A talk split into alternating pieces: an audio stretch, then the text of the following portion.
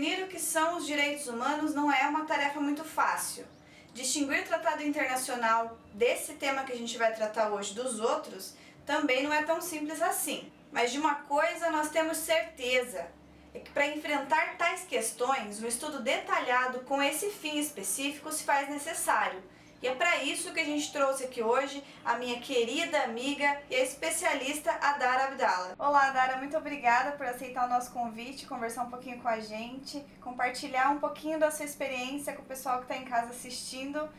E para a gente começar essa conversa, explica um pouquinho sobre a sua área de atuação, sua formação, o que, que te instiga nesse tema que a gente vai tratar hoje. Oi, gente, obrigada pelo convite. É primeiramente, né? É sempre uma oportunidade muito boa a gente estar falando sobre esses assuntos e, inclusive, fomentar sempre essa discussão. É, eu sou formada em Direito e desde antes da minha, de eu iniciar na graduação eu já fazia parte de alguns movimentos ambientais. É, eu, sou, eu moro em Belém do Pará e eu integrava alguns coletivos de, de movimentos, inclusive o Xingu Vivo na época da construção de Belo Monte, então eu estive bem, bem presente nesse momento. E desde então eu segui nessa linha né, do direito ambiental, do direito socioambiental, e com esse foco, né? Uma das minhas preocupações dentro da graduação de direito era essa, de fazer alguma coisa para ajudar essas pessoas, né? Principalmente de povos e comunidades tradicionais, que era com quem eu tinha contato durante a, o movimento, né? Que a gente via toda a dificuldade dessas pessoas em ter acesso à informação, de entender um pouco mais a questão jurídica da, das coisas e a minha intenção de, de fazer essa graduação era essa, de tentar ajudar de alguma forma. E depois que eu terminei a minha graduação em Direito, eu consegui ingressar no mestrado aqui na Universidade Federal do Pará, no Núcleo de Altos Estudos Amazônicos. E lá a minha pesquisa é voltada para o direito à consulta prévia livre informada e a construção de protocolos de consulta que é no que eu tenho me focado atualmente, tanto na questão da minha atuação quanto na, na minha posição de pesquisadora. E aí a gente vai falar mais um pouco sobre isso aqui no decorrer da conversa. O que, que é esse tal de direito à consulta prévia? Né? Tem muita gente que está assistindo que não faz ideia do que, que é isso. Então, acho que é uma oportunidade para a gente entender e onde que os direitos humanos entram dentro desse tema. É, o direito à consulta prévia é um direito previsto na Convenção 169 da Organização Internacional do Trabalho e aqui no Brasil ele é promulgado pelo Decreto 5.051, que tem vigência desde o ano de 2004. É, ou seja, a Convenção 69 ela é um dispositivo de lei internacional e que integra é, o ramo de, de legislação de direitos humanos. Então, é, só pelo fato dela ser uma legislação de direitos humanos e que é promulgada e aceita no Brasil, ela já tem um caráter obrigatório desde então. Não precisaria de alguma coisa a mais para fazer com que ela valesse aqui no Brasil. E é isso o que muitas pessoas, e inclusive profissionais da área, não entendem. Acham que tem que ter alguma coisa ainda que regulamente para que esse direito possa valer. Então, como o nome já diz, o direito à consulta prévia livre e informada é nada mais do que o direito de que povos e comunidades tradicionais é, sejam consultados previamente sobre qualquer tipo de interferência que eles venham sofrer, seja legislativa, seja administrativa. Então, é, desde uma alteração legal que interfira diretamente na, na vida deles, né, é, eles devem ser consultados e principalmente quando for algum tipo de coisa que vai mexer fisicamente com, com a rotina deles e com o cotidiano. Ou seja, é, quando chega um empreendimento desses de hidrelétrica, é, é, mineradora, todos esses, esses empreendimentos teriam que passar previamente por um processo de consulta dentro dessas comunidades afetadas. E o que acontece? Geralmente, essas empresas ou o próprio Estado, quando é responsável por essas obras, eles é, só fazem isso como um ponto, uma tabela do processo de licenciamento ambiental. Só que o que acontece? Dentro do processo de licenciamento ambiental, tem várias fases. E aí, eles acreditam que a consulta faz parte de uma dessas fases, que é a fase é, inicial do licenciamento, e dentro prevê é, audiências públicas. Só que a audiência pública ela é a consulta prévia propriamente dita, porque a consulta deveria ser feita, inclusive, antes de iniciar o processo de licenciamento ambiental. E é isso que não acontece. Geralmente, as empresas, é, os órgãos responsáveis por esses empreendimentos, ou até mesmo pelas alterações legislativas, já chegam para ter qualquer tipo de conversa, qualquer tipo de aproximação com a comunidade, já quando já está tudo estabelecido, tudo pronto, só com forma de tabela mesmo, não dá a opção nem da consulta e muito menos do consentimento ou da escolha de, desses povos, entendeu? E é uma questão de autonomia deles, porque é a vida deles que vai ser afetada dali em diante. Então, um resumo, é basicamente isso. É deixar de seguir uma lei, né? Então, Sim. qual que é a punição é, desse pessoal que, que infringe essa lei? Tem uma punição para isso? Isso é, é aplicado na prática? Pois é, e é que tá, né? Como é um, uma legislação vinda de um, uma de um tratado internacional, as pessoas aqui no Brasil tendem a entender que esse tipo de legislação não é obrigatória. Então, eles não levam em consideração, na maioria das vezes, esse direito e nem a obrigatoriedade dele. Então, muitas vezes não fazem isso e não ocorre nenhum tipo de punição.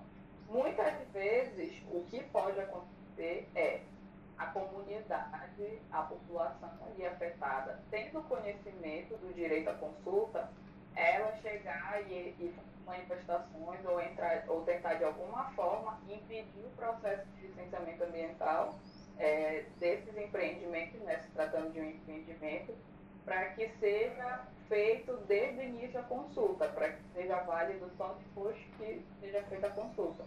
Mas a regra não é essa. A regra, infelizmente, ainda é de uma, é, uma preocupação mesmo dessas comunidades. Entendeu?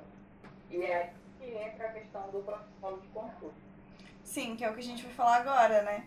Como que é a elaboração e a aplicação dos protocolos de consultas nas comunidades tradicionais? É, pois é é, diante de todo esse cenário de dificuldades, né, de se posicionar, então as comunidades, através de uma organização social própria delas, por isso que a gente ressalta a importância de uma organização social dentro dessas comunidades e da força né, que essa organização tem, é exatamente a, a, força para construir um protocolo de consulta.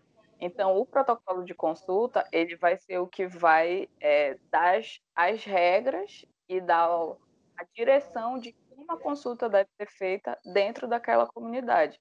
E, inclusive, a lei prevê que seja respeitado o protocolo de consulta dessas comunidades, porque é o que vai respeitar a forma que essas comunidades se organizam, a forma que essas comunidades tomam decisões e não, não é que não seja uma forma imposta por, por, agentes externos de chegar lá e falar como eles devem se organizar e como eles devem tomar decisões. O protocolo de consulta vai dizer exatamente como a comunidade vai se posicionar e como ela vai, vai tomar as decisões e a, é, o órgão ou a empresa que está que tá, é, direcionando aquela atividade vai ter que seguir aquelas regras daquele protocolo. Ou seja, é a força da comunidade, da voz da comunidade se posicionar diante dessas questões que é uma das maiores questões de conflito hoje em dia aqui, principalmente aqui no estado do Pará, né, dentro da Amazônia, no caso. E de que forma que o, a consulta livre, prévia e informada influencia na garantia dos direitos fundamentais e na manutenção da cultura desses povos? Bom, é, então, considerando todas essas questões, o protocolo de consulta e a consulta prévia é uma forma, é um mecanismo de que a comunidade tem de garantir a sua cultura, a sua existência, é, a sua resistência, né, diante dessas, dessas experiências externas que vem sofrendo aí desde quando a gente fala então de povos originários que sofrem desde a, época da colonização, né? Então é uma forma dessas comunidades se posicionarem através das suas, dos seus ideais, da sua forma é, de existir e fazer que isso seja respeitado, que elas sejam respeitadas. Então, aqui a gente já tem vários protocolos de consulta é, em vigência. Um, um dos maiores exemplos que a gente tem aqui no estado do Pará é o protocolo de consulta da comunidade quilombola de Abacatal, inclusive é uma comunidade quilombola que fica aqui perto da região metropolitana de Belém. Então, eles têm várias interferências lá, não só do meio rural, mas também do, do meio urbano e ele já tem usado o protocolo deles e é um exemplo de, de funcionamento de um protocolo de consulta de uma comunidade nacional com relação às comunidades quilombolas. Outro exemplo de protocolo muito forte, que é, foi um marco para a gente recentemente, é o protocolo da, da comunidade dos povos originários é, Caiapó. Eles fizeram um protocolo é, é, por áudio, oral, ou seja, eles estão mostrando que pode ser feito também um protocolo de acordo com como eles estão acostumados, porque algumas dessas comunidades, alguns desses povos de fazer tudo escrito, né, protocolo escrito, foge da cultura deles, porque a oralidade é uma característica muito presente dentro dessas comunidades. Então, essa comunidade Caiapó que fez o protocolo de consulta oral mostrou uma vez que a, força da, da, cultura deles, né, e a forma deles de se organizarem e de não sucumbir, de não se render a uma forma é, de organização imposta pelos colonizadores, por exemplo, que seria a forma que é, normalmente aceita, né? Projeto ocupei meio né? akabenya no bame akaben mat aku pront ku maga arma jape mo jaga me no prori nyane bame imo kinkene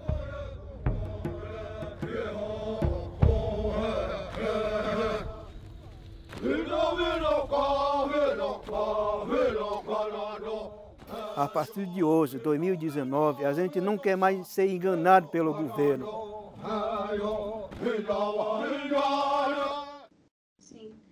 E há tempos, né, o, o, os povos tradicionais eles são massacrados, disseminados, né? É... E como que está a conjuntura atual dessas comunidades hoje? Pois é, diante do cenário que a gente tem, né, tanto social, cultural, político, é, tá bem difícil porque a gente tem acompanhado, né, tanto as questões das queimadas aqui na Amazônia, no Pantanal, e a gente vê a, a situação de vulnerabilidade dessas comunidades, né, que ainda é muito grande, principalmente ah, nas, na, nas terras indígenas, né, relação aos garimpos ilegais, que tem aumentado essa ocupação ilegal dentro de territórios indígenas nos últimos anos aí, e a, a, o enfraquecimento né, de políticas ambientais, o desmonte de uma política ambiental que já não era muito forte aqui no país, então é, cada dia que passa fica mais difícil de se valer de direitos, principalmente quando a gente fala de direitos humanos, de, direitos de comunidades tradicionais e principalmente dentro da Amazônia, que ainda é uma região extremamente vulnerável, extremamente violada, ainda é visto é, pela comunidade internacional como um, um, produto de troca né, entre essas potências internacionais e uma violação frequente desses direitos fundamentais dessas comunidades e deixar claro que o direito à consulta é um direito obrigatório. Independente da comunidade ter ou não protocolo de consulta, a consulta, a consulta prévia ali formada deve ser realizada. E não é uma questão a caráter de audiência pública ou de reunião com as comunidades já dentro do processo de licenciamento ambiental, mas sim antes do processo de licenciamento ambiental. Então, o direito à consulta hoje a, a, a construção de protocolos de consulta, dentro desse contexto que a gente está atualmente, tem sido extremamente importante e relevante para que essas, para que essas comunidades, para que esses povos continuem resistindo e existindo e fazendo valer a sua cultura e que eles sejam respeitados de alguma forma. O indígena, na minha opinião, é, um, é o povo mais resistente, é, né? E a gente tem que lembrar né, deles. São minorias, são pessoas que pouquíssimamente são lembradas em questão de políticas públicas né, é, no, atual, no nosso atual governo. Muito obrigada por você ter compartilhado com a gente um pouquinho da sua experiência. Esse foi 1% né, do, do que, que se trata, isso com certeza é um tema muito que a gente precisa se aprofundar muito mais, mas ainda assim acho que dá para a gente ter uma ideia do que, que é, é conseguir aí é, fazer com que muitas pessoas se interessem por isso e vão atrás de mais informações. E futuramente a gente também pode fazer mais vídeos falando mais a respeito disso. E a você que nos acompanhou até aqui, muito obrigada pela sua companhia. Espero que você tenha gostado desse vídeo, que tenha te agregado de alguma forma. E se você gostou, curte, compartilha e se inscreve no canal, porque domingo que vem tem mais um vídeo para você, para te ensinar, para a gente aprender alguma coisa juntos. E também segue a gente nas redes sociais. Até lá!